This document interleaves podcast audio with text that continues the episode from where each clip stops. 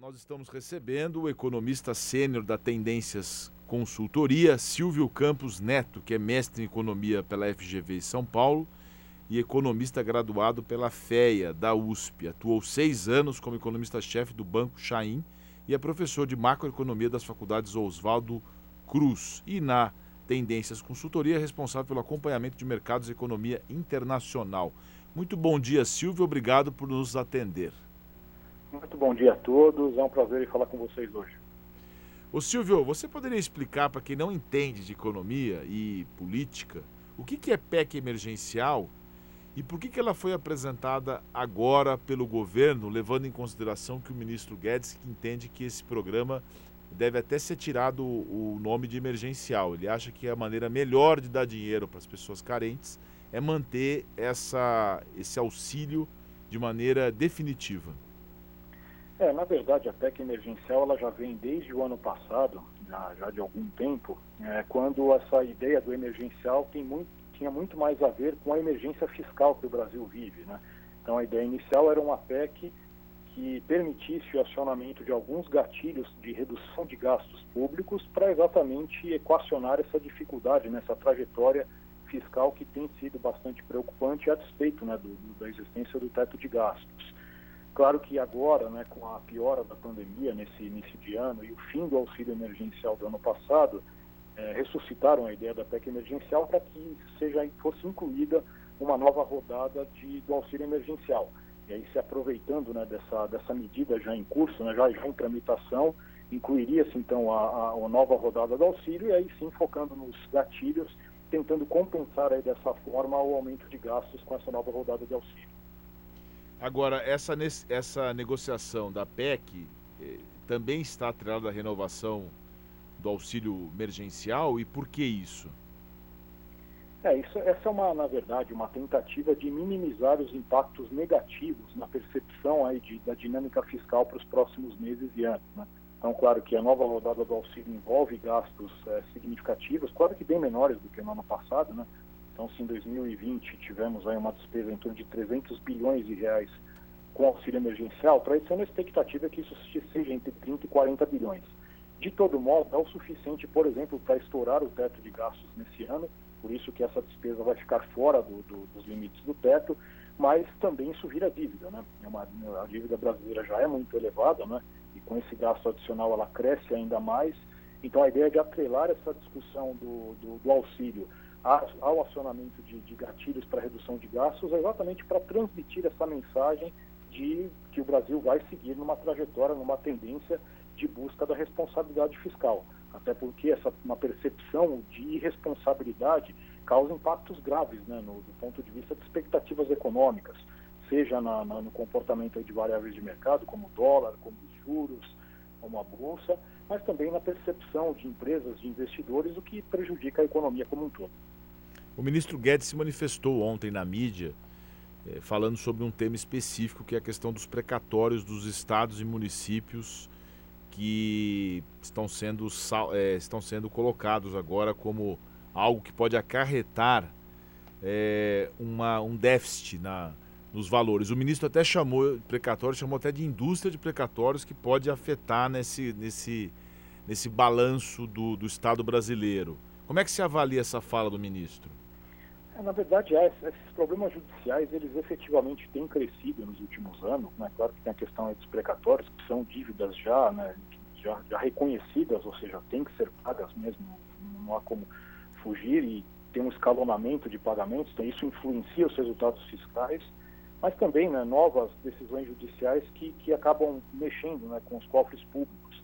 Então são situações que têm crescido ano após ano e já assumindo uma parcela relevante do orçamento né, para o cumprimento dessas despesas, vamos dizer assim, né, por, através de decisões judiciais. Então também é um fator que certamente a equipe econômica, o ministro, está olhando de forma atenta e buscando de alguma maneira ou compensar né, esses gastos aí com algumas reduções em outras despesas, mas também, eventualmente, até tentando uma mudança de legislação que possa impor algum tipo de limites ou travas para que isso no futuro não seja né, uma, uma, uma, bola de neve capaz aí de, de colocar, aí, vamos dizer assim, a situação das contas públicas no Brasil num buraco ainda maior do que o que nós já nos encontramos. E essa questão, Silvio, do, de, da elevação de tributação para os bancos, hoje tem uma matéria é, no, no, no, estado de São Paulo do Isaac Sidney, que é presidente da Febra, Febraban, dando uma entrevista mencionando que o aumento de tributo, tributo é sempre uma surpresa negativa. É, como é que você avalia essa questão do aumento do CSLL, que vai ampliar o custo do crédito?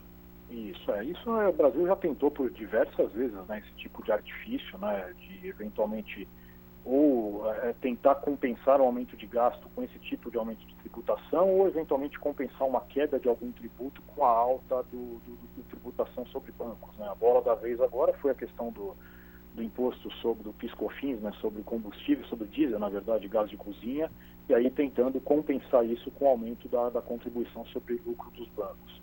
Na verdade, essa contribuição já não é pequena, né? O que já se, se estima é que a a carga tributária total sobre o setor financeiro já é da ordem de 40%, até perto de pouco mais do que isso, ou seja, já não é uma carga baixa, e no fundo a grande realidade é que isso se traduz também no aumento do, do custo do crédito, né?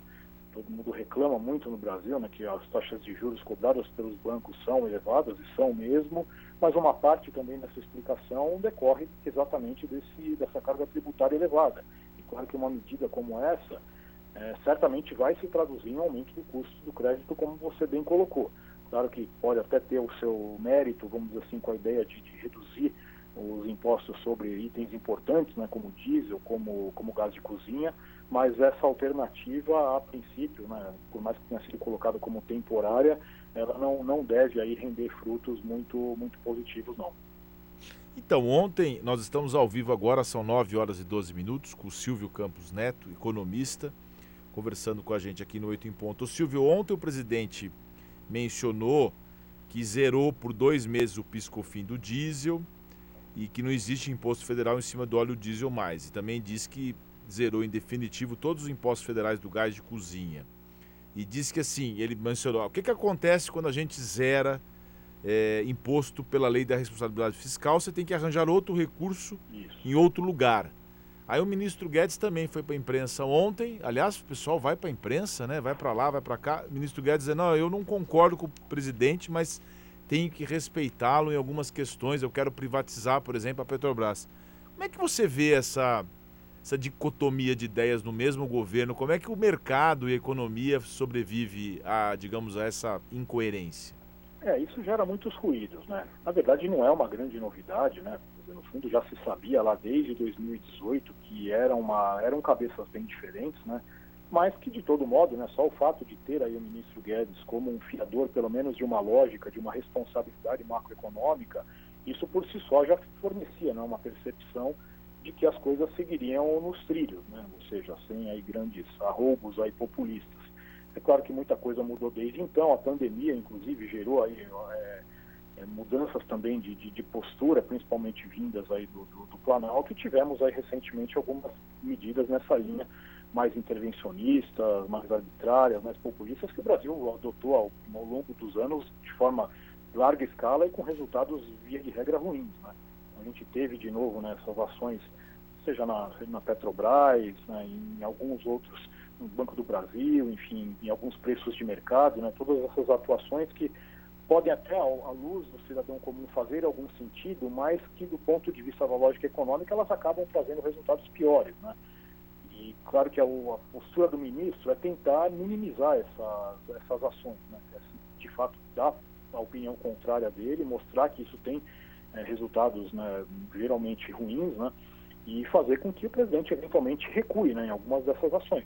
Sabe que algumas delas ele não vai recuar, mas de todo modo ainda é uma tentativa. Né? A presença do ministro diria que ainda é importante exatamente para impor limites a esse tipo de ação, e aí inclui principalmente a própria questão fiscal, né? com essa volta de, de aumento de gastos, e ele sendo aí, um, vamos dizer assim, batalhando ali para tentar conter né, essas ações e encontrar alternativas para que não se é, perceba aí, ou pelo menos os mercados não avaliem um cenário de descontrole.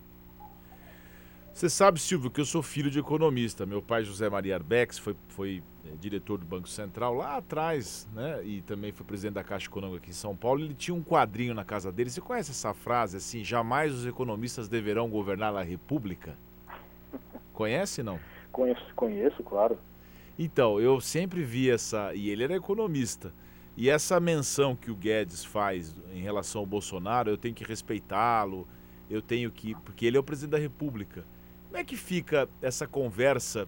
Como é que a gente vai chegar no meio termo e se a gente vai conseguir sair de um resultado ruim da economia, sendo que a, as cabeças não estão convergindo, né? O, a economia com a política. Como é que entrelaça isso de maneira satisfatória para nós? Isso não chega a ser uma grande novidade. Né? A gente sabe que no, no, no, Brasil, e acho que não só aqui, né? no mundo todo, existem essas divergências, né? até porque a, o timing né, da, da, análise econômica é muito diferente do timing político. Né? O político ele está sempre focando né, no, no no, seu horizonte, vamos dizer assim, do mandato, né? E aí muitas vezes pensando até mesmo numa reeleição, coisas do tipo. E o economista ele pensa, vamos dizer assim, intertemporalmente, né? Nos efeitos dessas decisões, olhando um, dois, dez, vinte anos, né? E aí não, não parte mesmo com a, com a lógica do, dos políticos, né? Então, claro que isso é um desafio, né? No momento que a gente está hoje, né? E um governo que tem, claro, muitos problemas, né? E em meio a uma pandemia ainda, que piora ainda mais a situação, é claro que não é uma situação confortável, né? muito longe disso. Então a gente deve observar sim um ano de, de muitas dificuldades, muitas turbulências, incertezas, né? E quando a gente olha para 2022 e já vê que é um ano de, de, de, eleições presidenciais, isso significa que a gente não deve ter uma, um período de, de calmaria de tranquilidade, pelo menos até o fim do ano que vem. Então, claro que pensando na, na, numa recuperação mais sólida da economia, é uma situação que dificulta não há dúvida nenhuma. A gente tem sim bases para se recuperar da pandemia, acho que, claro que conforme o processo de vacinação, de imunização é, caminhar aí de um ritmo um pouco mais acelerado, a gente vai conseguir se recuperar. Setores de atividade muito atingidos vão reagir, né, a parte de serviços em especial, mas esse embate político certamente é um elemento aí que, que é, faz com que esse ritmo de retomada seja um pouco menor e com mais instabilidade, com mais incerteza, empresas esperando para tomar decisões importantes, né? Então, certamente algo que não nos ajuda. Conversamos ao vivo com Silvio Campos Neto, economista sênior da Tendências Consultoria. Silvio, muito obrigado por sua participação aqui no Oito em Ponto e que as cabeças diferentes possam pensar o melhor para o Brasil. Essa é a nossa expectativa, né? Muito obrigado pela oportunidade e um bom dia a todos. Bom dia.